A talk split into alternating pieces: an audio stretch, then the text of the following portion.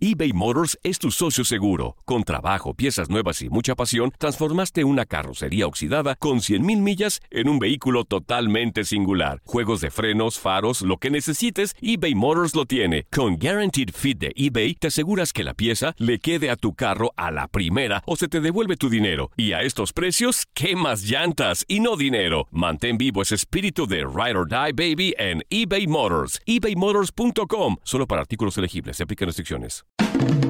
El rey de los deportes tiene su propio espacio. El pitcher subió a la lomita y el umpire canta Play Ball. Comienzan nueve entradas de béisbol. Estás entrando a Desde el Diamante.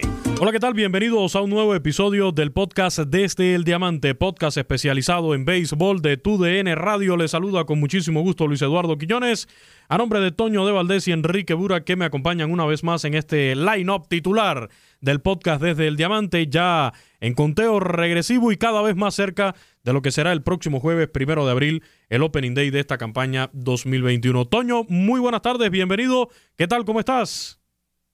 Muy bien, Luis, qué gusto saludarte. Igual, Henry, un abrazo a toda la gente que sigue el podcast. Sí, estamos eh, pues ya llegando a un fin de semana más que nos acerca, por supuesto, al arranque de la, de la temporada. Eh, me supongo que eh, ustedes también, he estado al pendiente de, de, lo que ha estado sucediendo en la, en la pretemporada, aunque pues sabemos que no te indica mucho, ¿no? No te indica exactamente qué va a suceder en la temporada regular y, simplemente eh, los Reales de Kansas City en la Liga del Cactus pues son los mejores eh, en este momento, ¿no? Es, es, el equipo número uno en, en esa liga eh, y evidentemente Kansas City pues no va a pelear por eh, calificar en esta ocasión, en este 2021. Pero bueno, siempre, siempre es atractivo y siempre es interesante ir, ir siguiendo lo que va pasando en la pretemporada. Y en la Liga de la Toronja, los Yankees de Nueva York ya tomaron el, el mando, ¿no? Tienen ya 12 victorias al momento que grabamos este podcast. Enrique,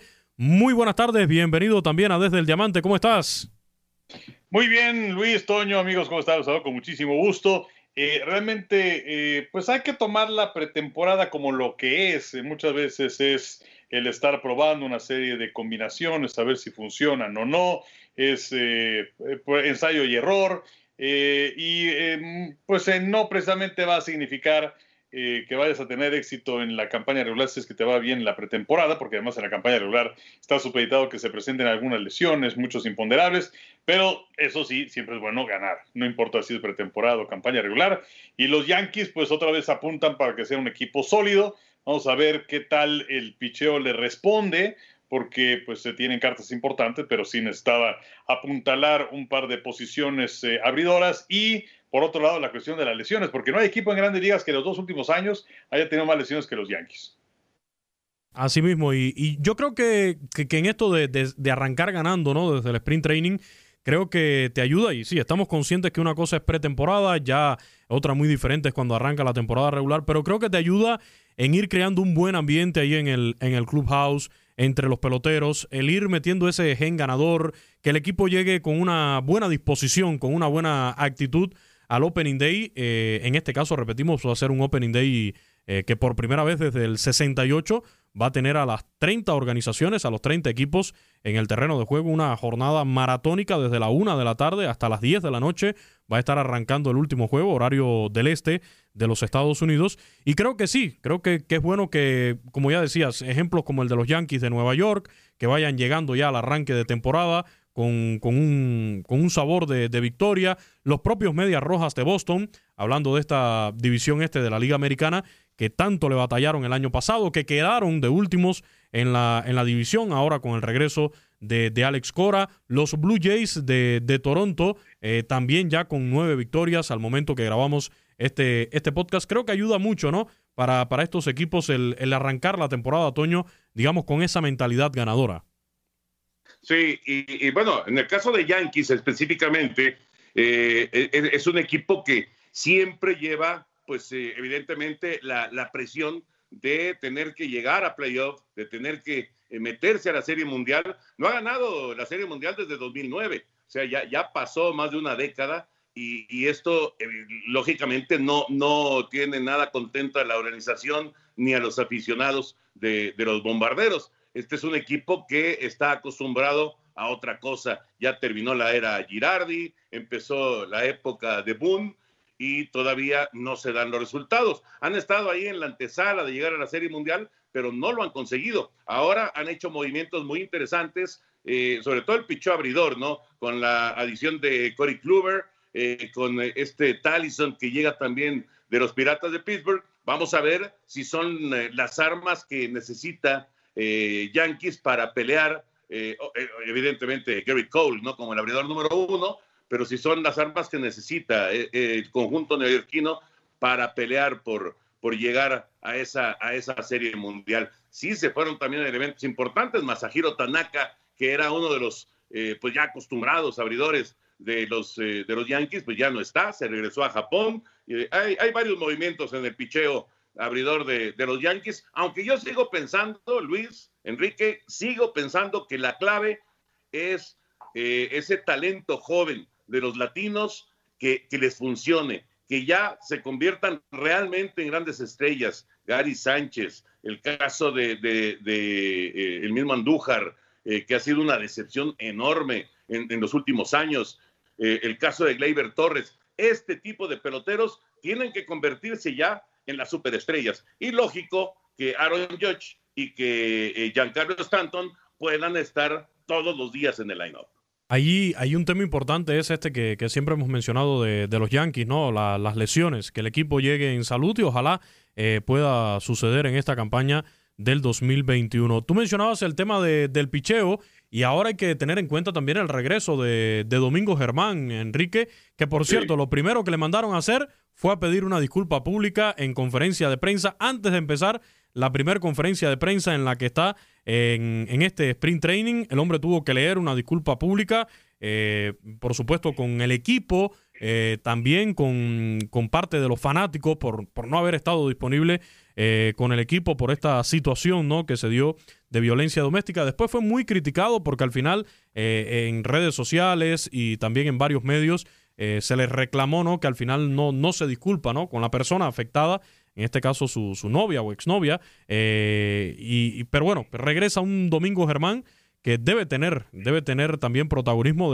dentro de esa rotación de abridores de los Yankees, debe, debe buscar un puesto fijo, ¿no? Quizás como el quinto abridor allí de los Yankees de Nueva York.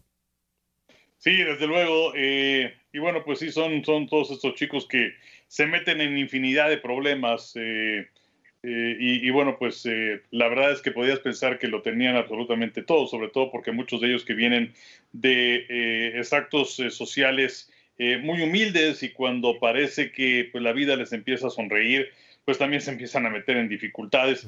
Pero bueno, sí puede ser el quinto abridor del equipo de los Yankees de Nueva York, que es una rotación interesante en donde pues se tienen nombres como Garrett Cole, que es la, la joya de la corona, y también tienes a Corey Kluber, eh, para la próxima campaña. Eh, entonces, bueno, y, otros que pueden aspirar a ser abridores como eh, Taylor, como Montgomery, como David García, como King. Vamos a ver si es que le da a alguna posibilidad también de iniciar algún encuentro a Luis César, que luego se da cuando vienen dobles partidos o el calendario se les aprieta.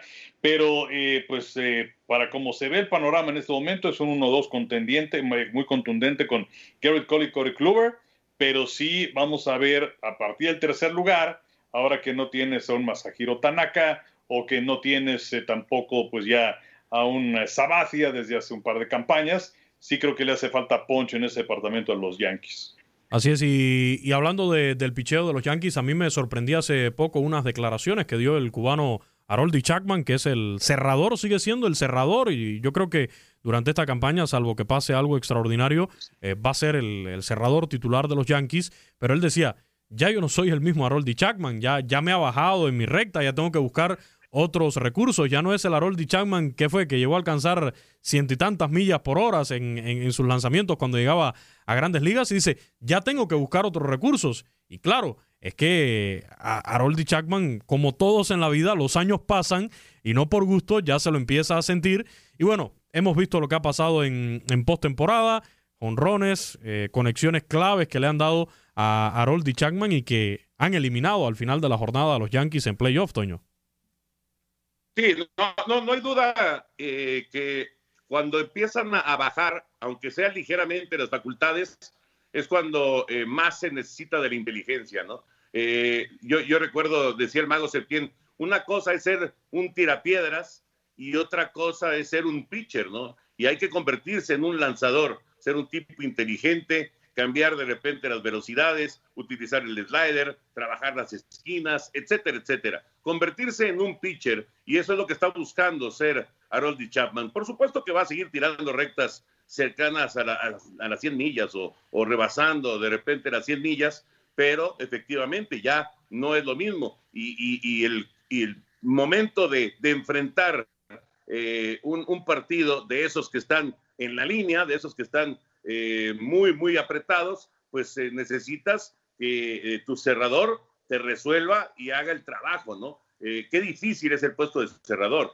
porque es un reto bárbaro estás prácticamente, eh, no sé, dos horas, tres horas sin tener nada de actividad, simplemente observando el partido y cuando entras, entras a, una situación de todo o nada. Eh, es una enorme responsabilidad, por eso ganan tanto dinero los cerradores y por eso de repente se les critica tanto, ¿no? Eh, cuando, y, cuando estás en un equipo como los Yankees, imagínate nada más. Pero yo creo que Chapman va a tener buen año, Luis. Me parece que eh, han quedado atrás también las lesiones del cubano y creo que puede tener una, una buena temporada. Y además, si él mismo está consciente de sus facultades, de sus limitaciones, me parece que le puede hacer mucho bien a, a los Yankees de Nueva York.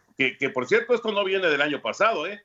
Acuérdense de la, de la Serie Mundial cuando estaba con los Cachorros de Chicago en contra de los Indios de Cleveland, todo lo que sufrió Harold Chapman en aquella, en aquella Serie Mundial eh, al final se convirtió en campeón en el 2016, pero Chapman batalló en aquella ocasión. Así mismo, y, bueno, hablando un poquito, yo, ah, le quería hacer el apunte. En el caso de Harold Chapman, yo, yo les puedo asegurar, lo sigo por ahí en, redes sociales, el tipo no para, ¿eh? El tipo no para. Yo recuerdo el año pasado, en plena pandemia del COVID, eh, las negociaciones que habían de grandes ligas, y todo lo que publica, o casi todo lo que publica en redes sociales, es trabajo, trabajo, trabajo, entrenamiento. Eh, le encanta el, gimnasio a Haroldi Chapman. En su residencia, por supuesto, tiene todas las condiciones y constantemente lo vemos metido en el gimnasio haciendo trabajos de fuerza. Ya después quizás algo de bullpen, incluso ahí en el, en el patio de su casa. Pero es un, pelotero muy profesional. Así al menos lo deja ver a través de, sus redes sociales, eh, día a día publicando el trabajo que hace. Incluso lo hemos visto por ahí haciendo algo de, boxeo, ¿no? O al menos entrenamiento, preparación física del boxeo que me imagino le, le, ayude mucho. Se junta con dos o tres boxeadores profesionales cubanos para, para ser parte de, de esa preparación, ¿no? Que también le puede ayudar desde, desde el punto de vista físico. eBay Motors es tu socio seguro. Con trabajo, piezas nuevas y mucha pasión, transformaste una carrocería oxidada con 100.000 millas en un vehículo totalmente singular. Juegos de frenos, faros, lo que necesites, eBay Motors lo tiene. Con Guaranteed Fit de eBay, te aseguras que la pieza le quede a tu carro a la primera o se te devuelve tu dinero. Y a estos precios, ¿qué más llantas y no dinero? Mantén vivo ese espíritu de Ride or Die Baby en eBay Motors. eBay Motors Solo para artículos elegibles. Se aplican restricciones. Pasemos ahora a los eternos rivales de los Yankees de Nueva York, los Medias Rojas de Boston, ya con el regreso de Alex Cora, quien esta semana eh, confirmó precisamente que será Eduardo Rodríguez quien va a tener la oportunidad de abrir en el Opening Day de esta temporada del béisbol de, las grandes ligas. Eh, un hombre que estuvo afectado también por el COVID-19, fue precisamente la causa que le impidió ser el abridor del Opening Day del año pasado. Sí, sí, sí, efectivamente. Eh, y bueno, nada más este, quiero, quiero hacer un apunte sobre lo que mencionabas de los eh, Yankees de Nueva York y de Harold Chapman, porque el año anterior, viendo sus cifras, tuvo 3.09 de efectividad, fueron 13 partidos en los que participó, y esta efectividad es la más alta desde el 2017, cuando tuvo 3.22. Eh, en el 2018 tuvo 2.45 y en el 2019 tuvo 2.21, o sea que iba hacia abajo la efectividad de Lloyd Chapman y subió el año pasado, que bueno, pues eh, es cierto que pues ya no es eh, e-, ese pitcher que, que, sea tan contundente en sus rescates, en sus apariciones o tan automático para rescatar partidos. El año anterior, de nuevo, fue una campaña recortada y bueno, pues tampoco estuvo toda ella. Sin embargo, tuvo solamente tres rescates y había tenido 37 la temporada anterior. También tuvo coronavirus, Harold y Chapman, tengo entendido. Dio positivo, fue de los que dio positivo. No tuvo participación completa. Y sobre los Rojas de Boston, eh, pues vamos a ver, es un equipo que estamos acostumbrados a verlos arriba, eh, peleando, sin embargo ahora pues llega eh, una campaña donde pues va, a encontrar a dos que regularmente no teníamos en los años anteriores como rivales, como son las rayas de Tampa y como también son los azulejos de Toronto, las rayas que como lo sabemos llegaron a la Serie Mundial, y Toronto que está dando pasos sólidos, fuertes para ser contendiente, eh, con todos estos peloteros jóvenes y apuntalados por jugadores con eh, veteranía, y además están los Yankees de Nueva York. Eh, de Baltimore no se espera absolutamente nada, pero bueno, Boston, vamos a ver si es que logra colarse ahí para ser un equipo contendiente. sí es importante que regrese Cora, es un buen manager, eh, tramposón, pero es un buen manager. Y eh, bueno, pues ahora viene también el asunto de, que se retira Dustin Pedroya, que era pues el último de los eslabones que quedaba de, aquellos grandes equipos de hace algunos años, aunque también es cierto que por las lesiones de la rodilla, pues hacía mucho tiempo que no, no, no tiene una participación regular. Dustin Pedroya, pero es, es un gran reto para el equipo de Boston, pero no estoy seguro que vaya a serle gran contendiente en ese momento porque hay mucha pelea interna en esa división del este de la americana. Sí, no solamente eh, son los Yankees de, Nueva York, hay que contar también, eh, por supuesto, con, con, un equipo como los Blue Jays de Toronto, que hemos hablado de, la juventud que tiene. Y además, este equipo de, los Medias Rojas de Boston, ya Alex Cora eh, anunció su rotación de cinco abridores. Yo creo que le va quedando por ahí ese, ese aspecto un poco débil, el no tener a un abridor estelar dentro de, tu rotación de, abridores. Eh, llega Enrique Quique Hernández a, este equipo a darle un poco de versatilidad, ¿no? También al line-up y a, la defensa, pero creo que va a estar muy complicado para estos Red Sox, que por cierto, en esta semana se estuvo manejando la, información de que LeBron James por ahí va a ser algo de propietario también de, la organización de los Medias Rojas de Boston un hombre que había mostrado su simpatía con equipos como los Yankees, los Dodgers y también con, los indios de Cleveland en aquella serie mundial del 2016 que recordaba hace un rato Toño por acá, vimos a, LeBron James mostrando su simpatía con, los indios de Cleveland. Sin embargo, ahora por ahí le mete al negocio también y, en este grupo, parte de este grupo que, lleva a los Medias Rojas de, Boston, pues también le estará invirtiendo la estrella de, de los Lakers en la NBA. Exacto, Exacto. Oye, eh, esto te demuestra lo que, lo que es eh, eh, pues, el, plan de, muchos deportistas que aún estando en activo, están buscando pues ya invertir sus millones justamente en el deporte, ¿no? Lo vimos con Patrick Mahomes, bueno, el Magic ya estaba retirado, pero bueno, lo hizo el Magic también y ahora lo está haciendo LeBron. A mí me parece pues muy inteligente, ¿no? Bueno, Alex Rodríguez también quería eh, entrarle ahí con los Mets de Nueva York en, su momento, aunque él también ya retirado.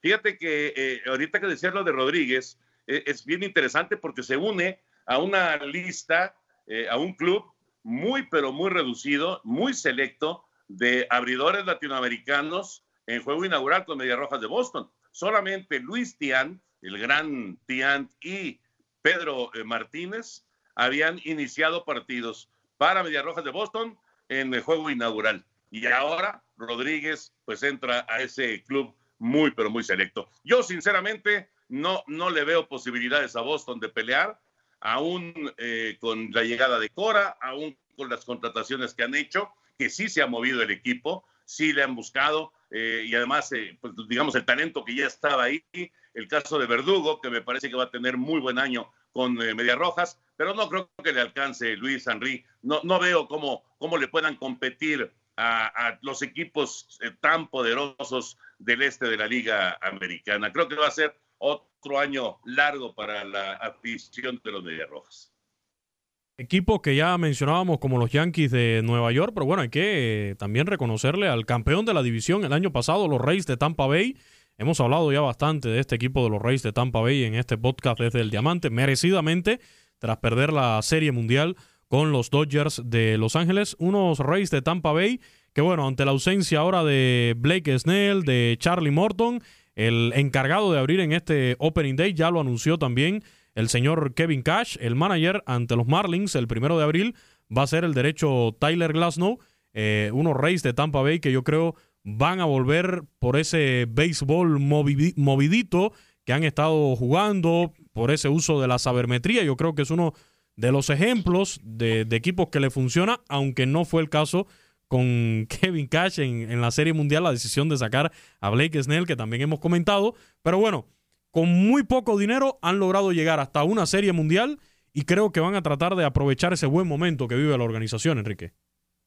Sí, definitivamente. Eh, y bueno, Glasnow, el, pitcher abridor del equipo de las Rayas, pueden anotarlo en este momento, va a tirar entre dos y tres entradas, ¿no? Ya sí. sabemos cómo, son las cosas, pero eh, sí es, es, interesante lo que ha hecho Tampa, que bueno, su campaña de relumbrón fue la anterior, pero ya desde dos años antes habían llamado, llamado la atención por ser sumamente consistentes, con más de 90 victorias por campaña, por ser un equipo eh, muy luchón, muy peleador, y esta cuestión de manejar así el picheo eh, surgió, pues ante todo, como una necesidad de tener lesiones, el, que los abridores no estuvieran disponibles. Llegaron a poner a Sergio Romo como abridor también cuando estaba con esa franquicia.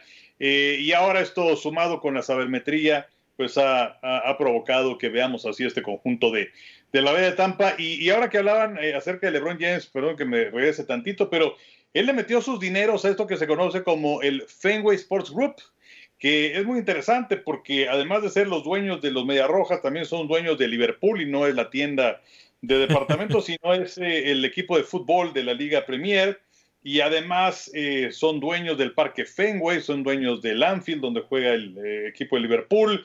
y también son dueños de algo que se conoce como el Fenway Sports Management, que son dueños de un equipo de ligas menores y también del New England Sports Network, que pasa los partidos en televisión de los Medias Rojas entre algunas otras cosas, y también un 50% de, del equipo Rush Fenway Racing de la NASCAR. Entonces, pues es, eh, es un enorme, enorme grupo en el que le ha metido sus dineros LeBron James y no está nada equivocado.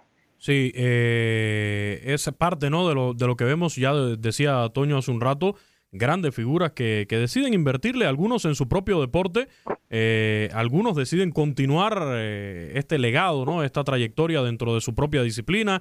Está el caso de David Beckham también en la MLS del fútbol soccer de los Estados Unidos. Eh, Derek Jeter con este proyecto en el, en el propio béisbol de grandes ligas con los Marlins, pero hay otros que dicen, pues me voy a otras disciplinas y le meto su dinero también. Está por ahí también el propio Michael Jordan con, con los Charlotte Hornets en la, en la NBA, pero hay otros que se arriesgan un poquito más y le meten el dinero a otras disciplinas. Eh, sobre los Reyes de Tampa Bay, también, eh, Toño, destacar que tienen una base latina, también donde destaca, por supuesto, el cubano Randy Arozarena, que va con todo, un, pelotero que, bueno, ya leía por ahí que le pidió al propio presidente de México, Andrés Manuel López Obrador, que lo ayude para el tema de poder representar a México en un clásico mundial de, béisbol. Ya por ahí en su momento Yaciel Puig tuvo intenciones de representar a México en clásico mundial de, béisbol. Randy Arozarena lo, lo, quiere hacer. Lo entiendo perfectamente. Eh, es muy fácil eh, enamorarse de, México. A nosotros los cubanos es muy fácil llegar a México y enamorarnos de, su gran cultura, de, todas las bondades que tiene este, este gran país y más cuando te reciben de la forma en que seguramente lo hicieron con Arena, también como lo hicieron en mi caso muy personal también. Próximamente voy a estar cumpliendo ya cuatro años eh, viviendo en México y, este muchacho va, va, va, a regresar a tener una gran campaña después de lo que nos regaló en la postemporada, en la Serie Mundial. También por ahí está Manuel Margot. Así que e, es un equipo de los Reyes de Tampa Bay con una base latina también bastante importante a considerar en esta temporada del 2021 hablando acerca de Arosarena, eh, es un tipo súper talentoso, ¿no? Yo creo que eh, ha, llegado para convertirse en estrella del eh, béisbol. Ojalá y que, digamos, la fama, este, el éxito del año pasado, pues no, le vaya a afectar. Yo creo que no. Me parece que, es un tipo inteligente y que, que, puede hacer un, muy buen trabajo. inclusive el, presidente habló ante los medios de comunicación sobre a Rosarena y, y me parece que pues eh, este, esta posibilidad de que juegue para México, eh, ya sea, eh, creo que los Olímpicos ya están encima, es difícil, pero el Clásico Mundial y, los eventos que vengan en los próximos años, yo creo que es una posibilidad real.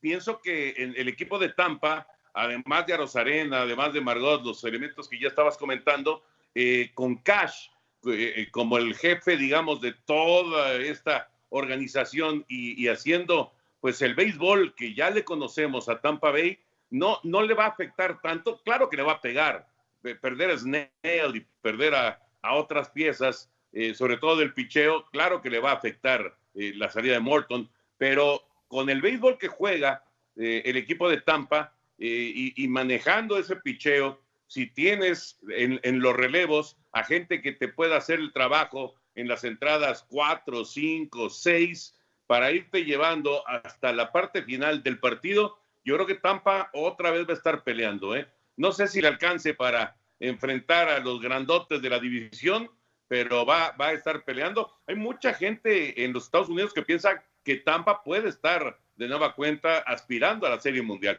Ya veremos, ¿no? Ya veremos, porque sí, perder a dos veteranos como Snell y como Morton no es cosa fácil, pero creo que el golpe es menor para un equipo del estilo de Tampa Bay. Y aquí lo, lo, llamativo también, lo importante para esta temporada, Enrique, es que hay un cambio bastante contrastante, ¿no? En lo que tuvimos esos 60 juegos del año pasado, pues ahora son 162, se regresa a la normalidad y va a ser, digamos, un salto brusco, por ejemplo, para el trabajo de los lanzadores. Estaba leyendo eh, un artículo sobre, sobre este tema, ¿no? Donde me imagino le hayan metido, pero con todo a la preparación en este sprint training. Hemos visto el trabajo eh, de varios lanzadores abridores, cómo ha ido en aumento progresivamente, eh, algo normal, ¿no? En, en, cada uno de los entrenamientos de primavera, pero bueno, dándole primero dos entradas, eh, cierta cantidad de lanzamientos, ya estamos viendo a los principales abridores, sobre todo aquellos que están apuntando para estar en la primera semana abriendo por sus respectivos equipos, ya trabajando cuatro o cinco entradas, entrando en calor sus brazos, porque yo creo que va a ser particularmente agotadora esta campaña de 162 juegos por ese impasse que tuvimos en el, en el 2020.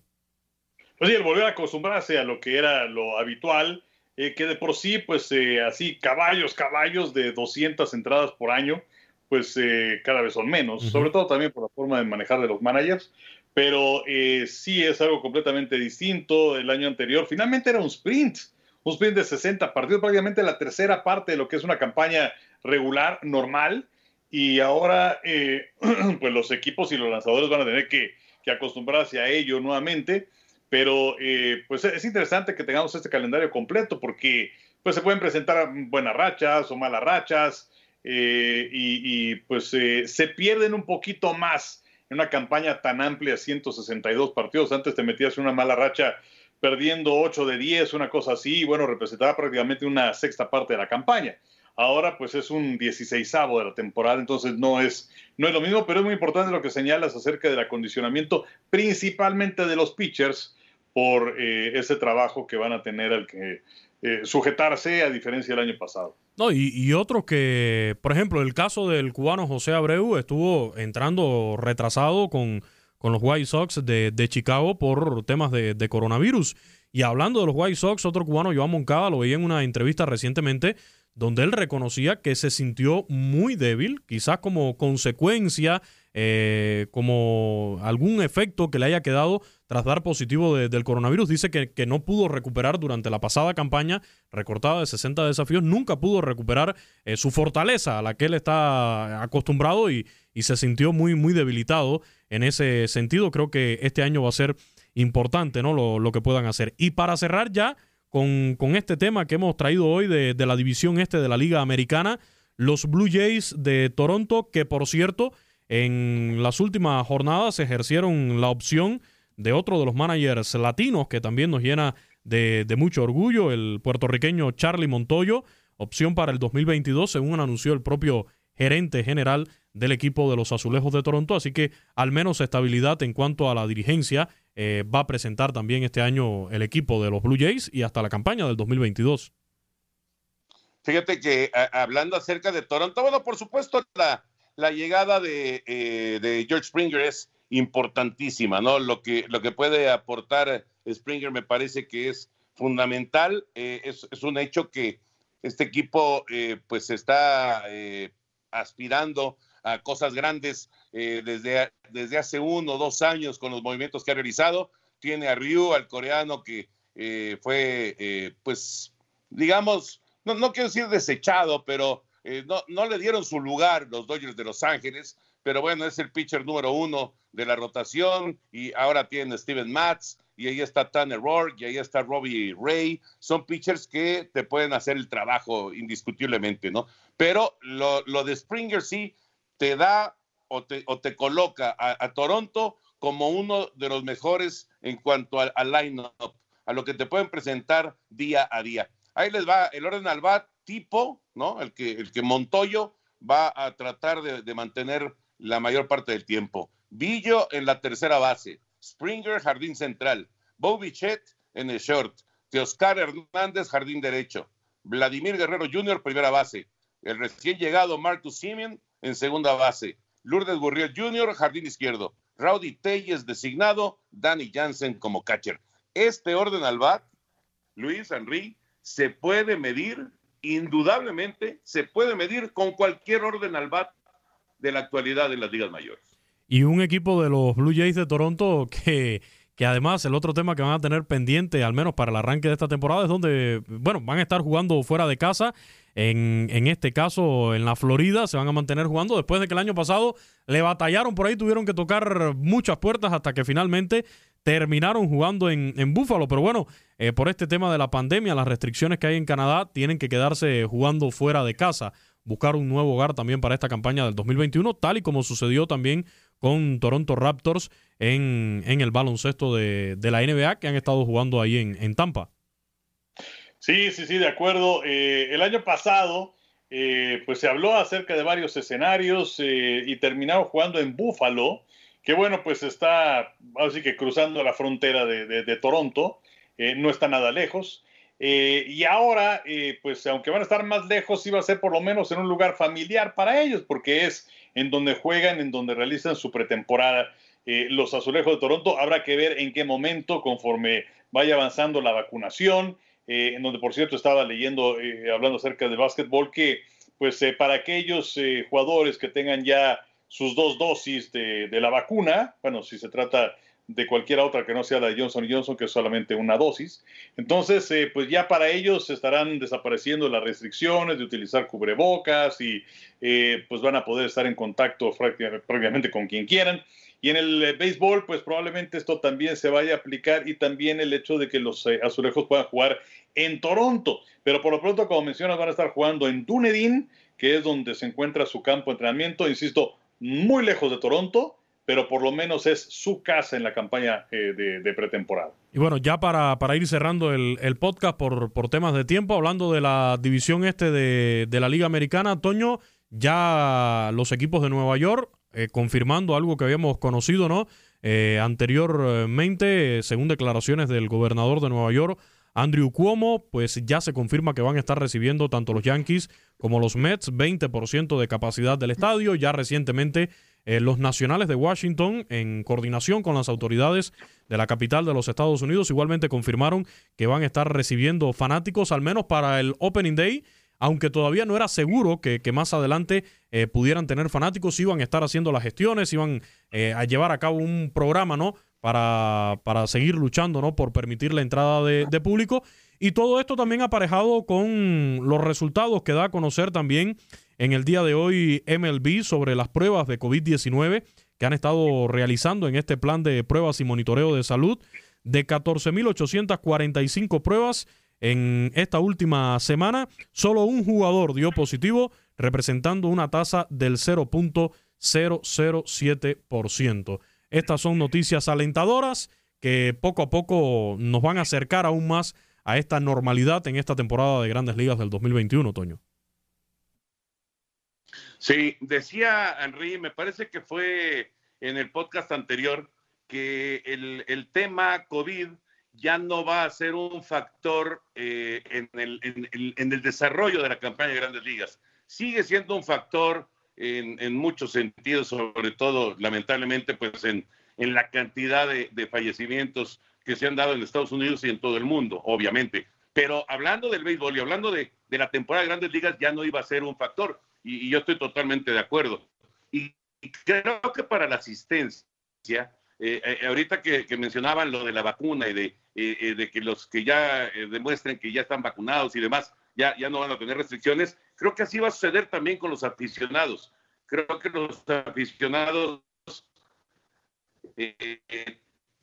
tarde o temprano empezarán a, tener simplemente demostrar, presentar el papel de que ya fueron vacunados. Creo que por ahí va este asunto de, de, abrir ya completamente los estadios. Pronto, por lo pronto, eh, aunque no todos han anunciado de manera oficial, eh, haciendo una revisión, es prácticamente un hecho que los 30 equipos van a tener afición.